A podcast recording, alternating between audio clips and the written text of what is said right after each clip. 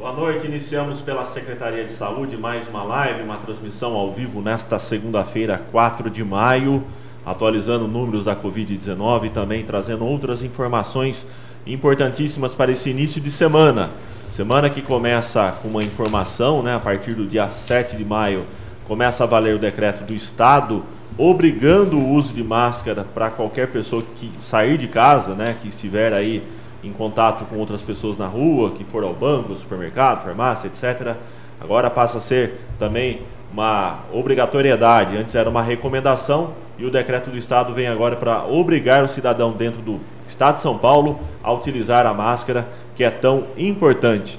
Boa noite, doutora Sandra. Boa noite, Clara, Boa secretária noite. de Saúde. Boa noite. Informação Boa que noite, a gente Clara. traz aí em relação ao decreto do governador. Portanto, passa a ser uma obrigatoriedade o uso da máscara, né? Sim, sim, é o que o governador disse hoje na sua live, né, na hora do almoço, que ele iria uh, publicar amanhã um decreto no qual ele obriga uh, a população do estado de São Paulo a usar a, as máscaras, isso em qualquer ambiente que seja fora de casa. Então, vamos ver como que a comunidade se comporta, tendo em vista que nós temos orientado o tempo todo desde o dia 30 de março, nessa, nessas nossas lives às 6 horas da tarde, o quanto importante seria o uso de máscaras. Doutora Sandra, é, a gente sempre bateu nessa tecla da questão do hábito, da pessoa utilizar a máscara, Sim. que pudesse ser uma máscara confeccionada em casa. Agora vai ser é, vai, vai ser obrigado a utilizar, né? Esse é, eu acho que a gente teve um tempo de aprendizado, né? Uhum. Porque acostumar com algo que não era habitual ser usado é, é, não é muito fácil. A gente tem usado máscaras atualmente, tem sentido essa dificuldade de se adaptar com algo que impede um pouco a circulação do ar entrar e sair das nossas narinas. Então, a população também vai ter que se habituar com isso e o uso correto. Né? Lá naquelas primeiras eh, informações que a gente dava, né, até por conta, assim, a máscara, por si só, ela não exime a pessoa, ela não evita que a pessoa adquira ou transmita, mas ela é uma barreira, principalmente as máscaras de tecido, que é o que a gente tem recomendado à população. E mesmo a máscara de tecido, ela deve ser usada de forma correta, ou seja, a retirada dela através da parte posterior, sem que a gente toque a parte anterior da máscara, que a gente retire e coloque num, num saquinho plástico, numa embalagem de papel, uma folha dobrada ao meio, em que você coloque a máscara e, e, e carregue ela para um local onde você não vá precisar usar ou entrar em casa, etc. Né? E nós de estamos, modo... nós cortando, né? O pessoal é. pergunta, mas vocês estão sem máscaras? é que para a live a gente está retirando a máscara, mas é. até chegar aqui na, na, na o som fica um pouco abafado. eu tenho, eu tenho falado com as pessoas no telefone, ao celular, com a máscara e, e a voz fica um pouco abafada, assim, né? Uhum. Então aqui a gente tem é, dado esta esta liberdade, até porque a gente tem um distanciamento aqui entre a gente. Nós usamos a máscara até entrar aqui nesse ambiente, viemos com ela lá de fora. Então, é uma, uma prerrogativa nossa aqui de não usar a máscara para haver um uma melhor, melhor entendimento da nossa fala. Mas voltando aos, aos cuidados Sim. com o manuseio da máscara, é nunca tocar a parte anterior dela, porque é aquela que fica em contato com aquilo que a gente recebeu da outra pessoa e que possa estar contaminado, né?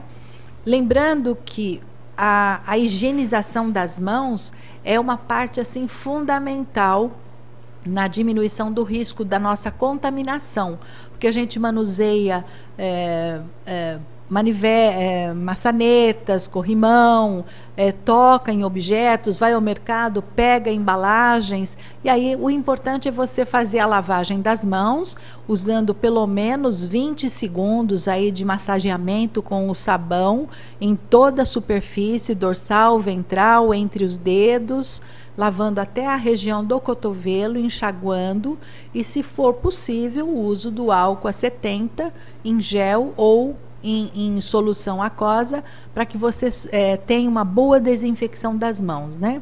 É, não tocar a mão nos cabelos, nos olhos, nos nariz, no nariz, na boca e assim por diante. Fazer todo aquele trajeto adequado ao entrar em casa, se possível, deixando o calçado na parte de fora da casa, usando um chinelo para se locomover dentro de casa, já retirando a roupa que você veio da rua, indo para o banho, é, tentando fazer toda aquela higienização dos produtos que você trouxe da rua, chave, celular e toda essa, essa orientação que a gente tem feito, né? Então, Hoje, a gente vem reforçar, então, a importância do uso da máscara, agora de maneira é, legalmente exigida. E é importante aproveitar, Sandra, que nós estamos falando da, da, do uso de máscara, em dizer que hoje iniciou-se o fornecimento, a, a retirada nos, no banco, na Caixa Federal, dos 600 reais para quem não, para quem teve dificuldade em se cadastrar. Então, pessoalmente, as pessoas tinham que ir. E nós estávamos muito preocupados com essa condição, porque nós sabíamos que iria ter muitas pessoas. E daí nos organizamos para ir até o local com a vigilância sanitária, guarda municipal e polícia militar para poder orientar a distância entre as pessoas, orientar em ir uma pessoa só para dentro do banco e ainda fornecemos máscaras, que foram as máscaras confeccionadas pelas nossas costureiras amigas solidárias, né, onde ganhamos os tecidos, compramos os elásticos e nossas costureiras costuraram, lavamos no hospital municipal, esterilizamos e ensacamos para doar a todos hoje que estivessem sem máscara e que fossem adentrar ao banco. Ficamos muito felizes porque 50% das pessoas estavam portando máscara. Então, isso nos deixa feliz porque a gente está vendo que a população está atendendo o nosso apelo. Mas, ao mesmo tempo, ficamos muito tristes quando a gente ouve comentários em rede social dizendo para as pessoas não usarem. Olha que belezinha, porque essas máscaras tinham vindo da China. Mostra a ignorância do cidadão que está fazendo tal afirmativa. Primeiramente, são as nossas máscaras solidárias que distribuímos. Em segundo lugar, as pessoas, será que têm ideia de quanto tempo demora? Se eu tivesse comprado da China e tivesse chegando aqui, quanto tempo demoraria? Por quanto tempo o vírus vive? Se a gente pede para lavar o, as mãos, os locais com álcool, gel, é porque o, ao evaporar, esse, essa substância mata o vírus. Então, portanto, a ignorância é tamanha que, mesmo que tivesse vindo da China e tivesse sido utilizada lá, né, mas provavelmente muitas foram confeccionadas e que estão no Brasil, não teria como chegar contaminadas no nosso país. Então, gente, a ignorância mata também. É, por isso que as pessoas têm que se informar antes de emitir qualquer tipo de opinião. Ontem a gerência da Caixa procurou pela prefeitura, procurou, conversou com o prefeito, conversou com o chefe de gabinete, é, discutindo essa preocupação, porque já no sábado muitas pessoas se aglomeraram em frente das agências da, da Caixa, e não foi só em Mogi Guaçu, ocorreu isso em Itapira, em Mojimirim também, e essas agências não abriram no sábado. A Caixa abriu em todo o Brasil 900 agências, mas nenhum, nenhuma aqui na nossa micro-região. Então, gerou uma preocupação que hoje certamente teria um grande número de pessoas na frente das duas agências aqui da é, cidade e das agências em, da região. Em torno de mil pessoas, viu? Porque nós distribuímos mais de 500 máscaras. E nós tivemos pessoas que madrugaram na fila em busca do, do, do auxílio, né? Que está sendo concedido pelo governo federal. Então, nós agimos dentro daquilo tudo que foi possível fazer, né, conjuntamente com a Polícia Militar, diga-se de passagem, Guarda a Guarda Civil Municipal, a Secretaria de Saúde, enfim, até mesmo pessoas de outras secretarias que se envolveram, estiveram lá, conseguimos fazer a distribuição dessas máscaras, né, enfim, material que a gente conseguiu graças à doação, e quero aqui, Clara, abrir um parênteses, agradecer o pessoal que doou material e o pessoal que, que confeccionou, confeccionou. As hum. costureiras, aí o pessoal que colocou a mão na massa, né? Então, Sim. E a gente continua produzindo, né? Com certeza, ainda temos acho que umas 6, 7 mil máscaras a serem confeccionadas, porque muitas nós estamos pondo junto com as cestas básicas que a Secretaria da Educação está distribuindo. E muitas a gente tem dado aonde a gente encontra a população. O que nós pensamos? As pessoas que queriam hoje buscar o auxílio, provavelmente eram as pessoas que teriam maior dificuldade em comprá-los. Então, por isso foi o objetivo de fornecer.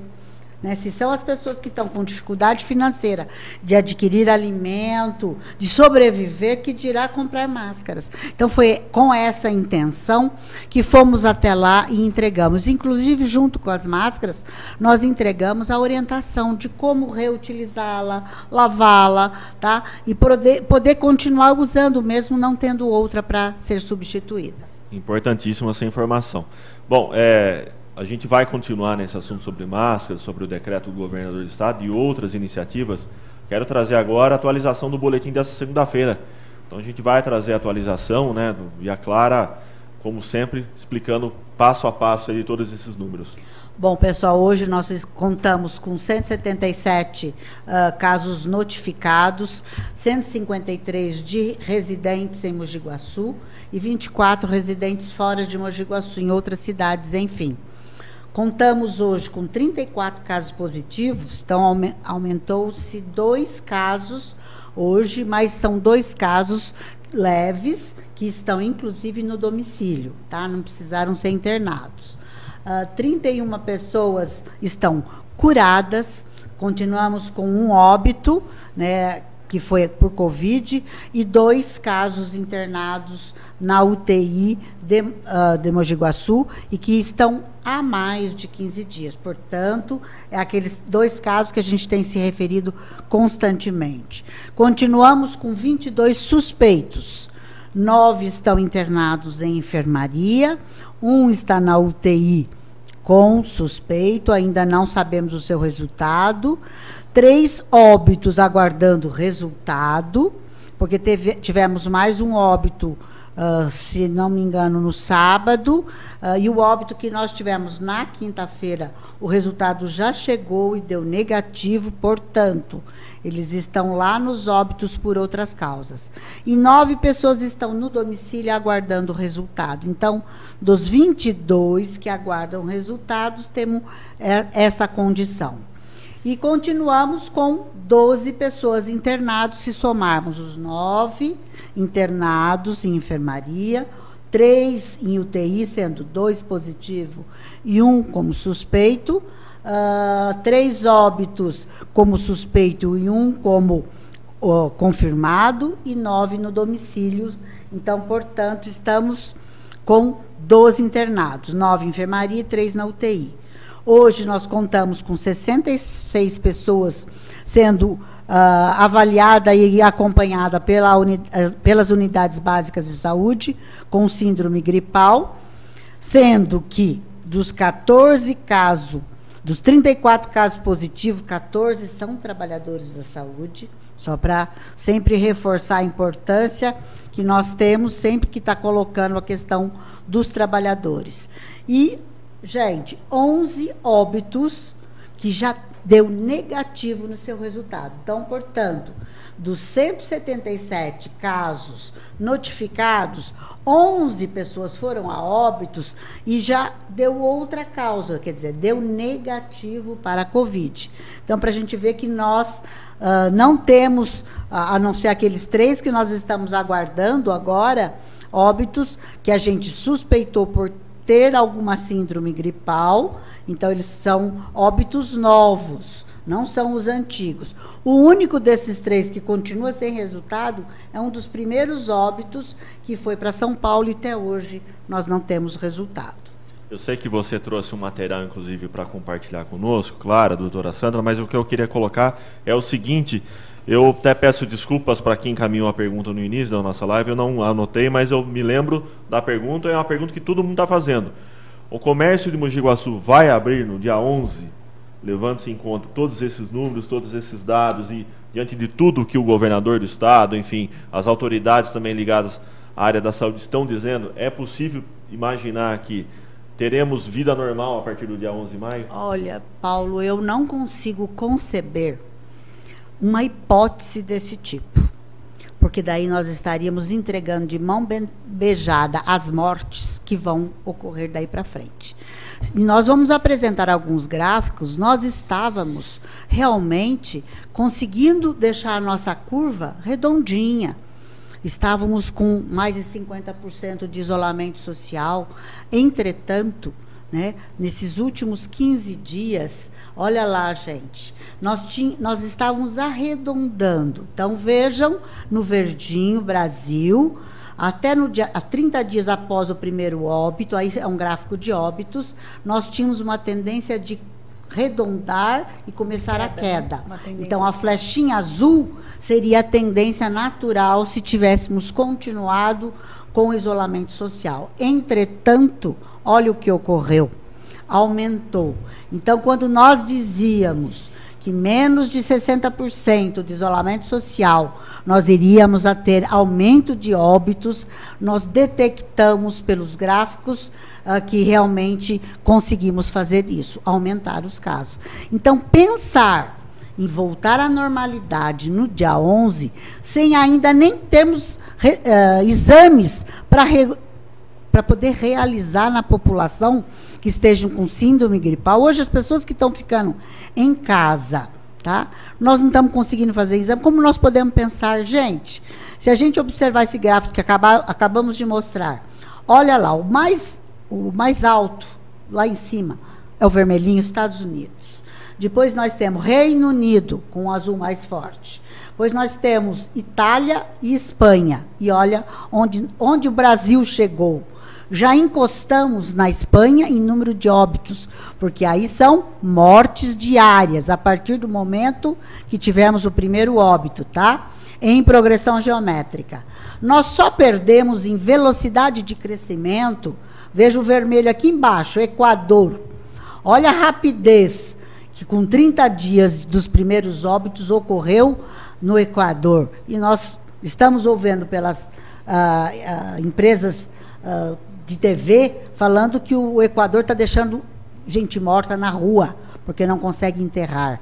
Então, nós tivemos uma velocidade grande a partir do, de 30 dias do primeiro óbito, nós paramos de fazer a curva redondinha que estávamos fazendo e achatando. E com isso, nós iríamos conseguir diminuir o número de casos graves e, por, porventura, não precisar tanto de UTI. Mas vocês já devem ter ouvido nas TVs no dia de hoje que São Paulo, que é o, centro né, inicial do Covid-19, já está próximo do seu 100% de utilização dos leitos de UTI.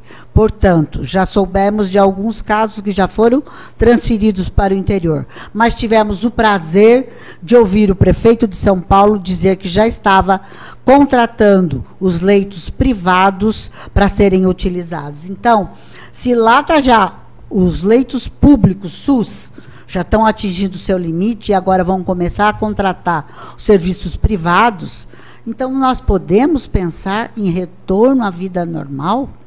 Eu não consigo, Paulo, pensar nessa situação, porque daí realmente vamos ter muitos óbitos de forma grave, com certeza. Eu não tenho dúvida, porque nós estamos uh, observando no nosso país, Rio de Janeiro, Amazonas, Manaus, Fortaleza, uh, Recife, né? cidades que estão vivenciando um colapso total do seu sistema de saúde. Até porque algumas coisas que a gente lê e escuta, a gente sempre procura pelo menos fontes confiáveis de especialistas, fala-se na segunda onda. Sim.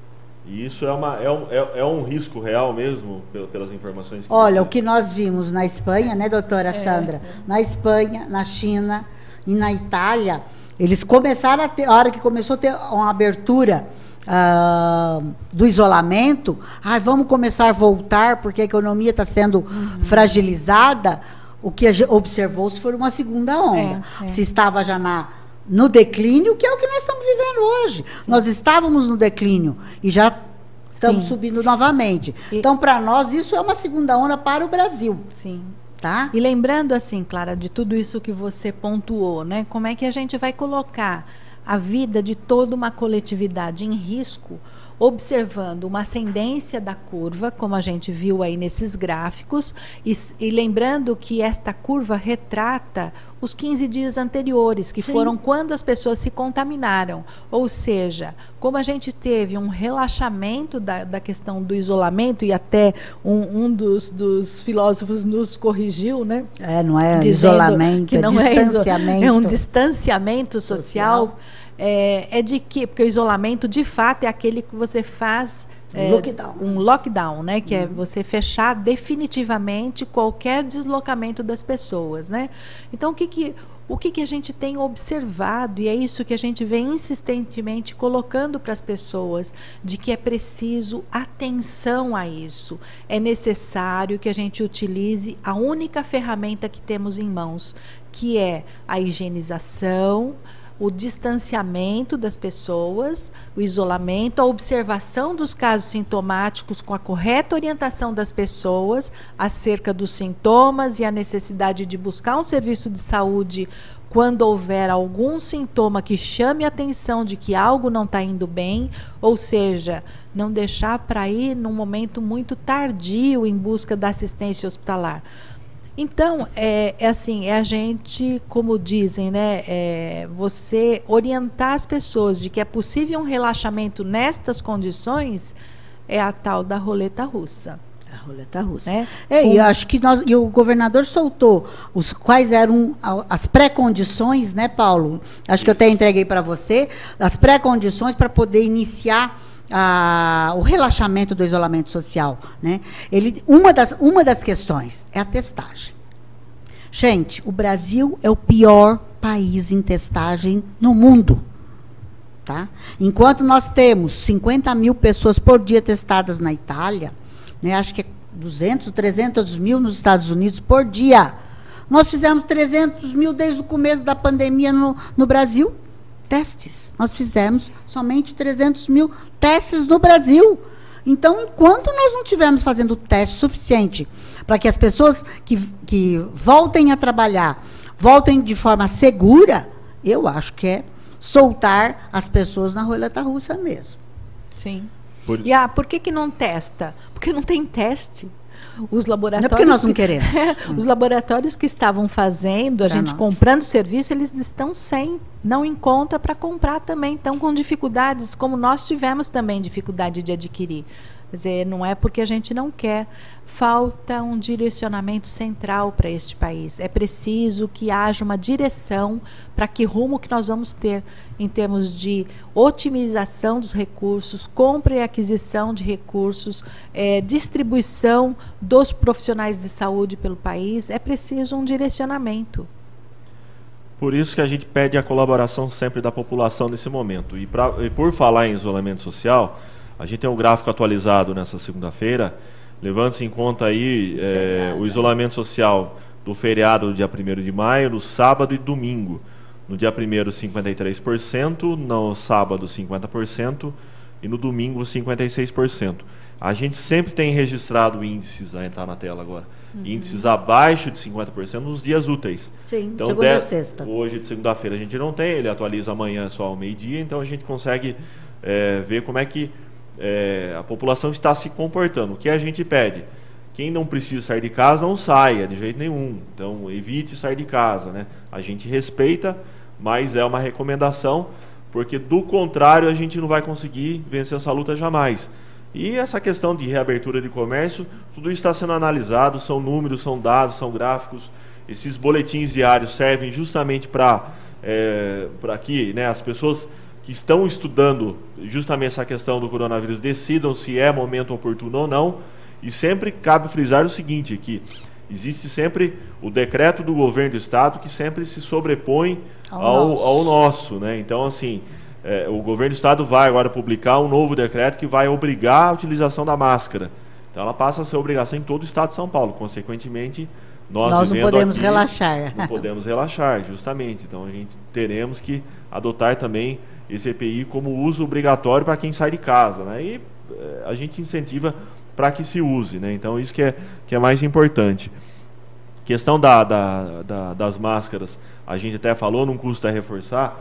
o, o, atendimento, né, que a gente tá, esse apoio que a gente está prestando aí, as pessoas que estão indo até a Caixa, continua amanhã. Então, continua então, amanhã, amanhã. a gente continua um trabalho de distribuição, né, Clara? Sim, amanhã a gente uh, vai continuar na, nas filas na Caixa Econômica, exatamente para poder orientar o distanciamento entre as pessoas na fila, porque se nós tínhamos em torno de mil pessoas hoje, amanhã vai ser estão calculando 700 também, né? mas as pessoas precisam ficar a um metro de cada uma, todas portando máscara, mas nós tivemos gente hoje na fila que se negava a receber a máscara. Alguns que pegavam a máscara e punham na bolsa. Né? Então a gente teve de comportamento de toda a ordem. Gente elogiando, agradecendo, mas gente criticando. Então, agradar a todos nunca faremos, nunca chegaremos nesse nível. Né? Mas nós sabemos que a forma de proteger o outro, o outro, por favor, nós temos que realmente utilizar as máscaras para poder a gente não transmitir. Nós não sabemos se nós estamos transmitindo ou não. Portanto, usar a máscara, eu estou protegendo os outros também. Quanto mais gente usar, mais outros estaremos protegendo. A joia. É, eu acho que a gente está assumindo esse papel aqui, incentivando, né? Eu acho que como profissionais da saúde, a doutora Sandra e a, e a Clara têm por obrigação, o dever, né, de, de incentivar todo esse tipo de cuidado, né, hábitos higiênicos, a doutora Sandra sempre repete, eu peço para ela repetir, Sim. é importante. É uma coisa que eu, que eu assumi para mim, acho que todo mundo está assumindo um pouco dessa responsabilidade. E é importante mesmo, né? Eu acho que é, a vida não será mais a mesma, né, não? Isso não. eu tenho lido, ouvido bastante, né? Tomara mesmo, né? Que a gente saia des, desta experiência é, social, coletiva, humana, para um relacionamento bem mais afetivo, mais colaborativo e que a gente possa é, valorizar pequenas coisas, né, como o que a gente tem perdido nesses últimos tempos.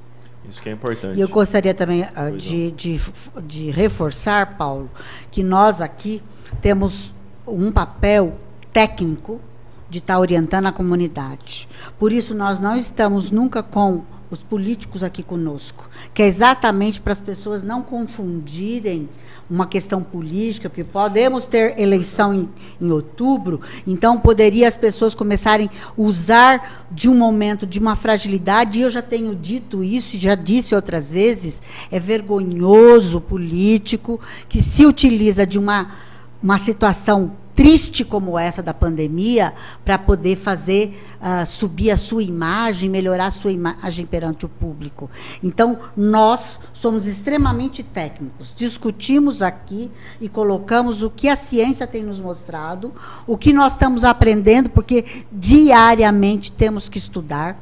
Todos os dias, fim de semana, feriado, né, prolongado, nós passamos estudando vendo quais eram as normativas novas para a gente conduzir e orientar os nossos técnicos no dia de, a partir de hoje. Então a gente não para um minuto sequer. Né? Então, a nossa postura pode ver que a gente sempre tem trazido as pessoas para falar tecnicamente de como conduzir esta pandemia. Tá certo. Mais algum Sim. recado, Clara? Mais uma vez, fique em casa, só assim nós poderemos manter. Se o Brasil já está subindo na sua curva novamente, né, deixou de, vamos fazer a nossa parte para a gente manter a nossa curva arredondada e não faltar assistência à saúde aos nossos munícipes. Doutora Sandra? Eu acho que é isso, é reforçando essas, essas colocações todas que a gente tem feito e de que nós precisamos sim caminhar juntos, não só os municípios, como os estados, como um país que trabalha numa única direção, que é de dar condições para que os nossos técnicos e profissionais de saúde possam trabalhar com segurança e chegando ao seu melhor termo naquilo que nos couber. Então tá certo, a gente vai encerrando a nossa live hoje, né? A gente agradece quem participa, quem manda perguntas, sempre dentro do possível tento responder né, rapidamente aqui uma dúvida de uma pessoa ou outra.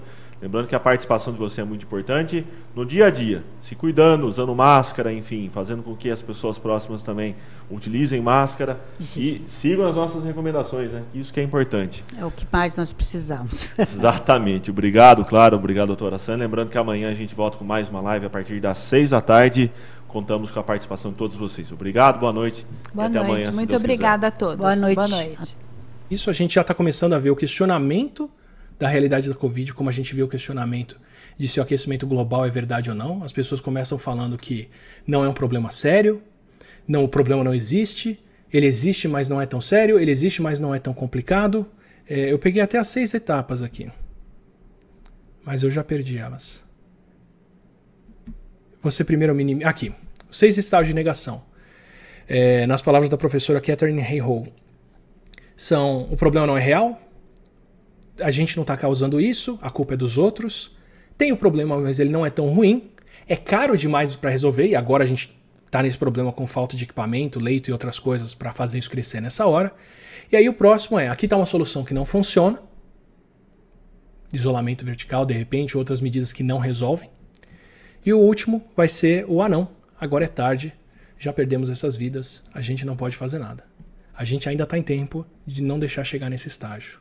Não tem por que deixar chegar lá. Se a gente sabe o que é o problema, se a gente viu todos os outros países passando por isso e teve tempo de adotar as medidas e de reagir aqui. Se você pode, ficar em casa, avisa as pessoas que você puder, tome esse cuidado, repasse esse recado para os outros, porque pelas próximas semanas a coisa vai ficar muito feia sem sistema de saúde em grande parte dessas regiões. É bem provável que se você mora numa capital dessas, que está com o sistema de saúde à beira do colapso, você tenha lockdown. Isso seria o ideal, na verdade, para esse problema não ser o pior. Esse era o meu recado por aqui, gente.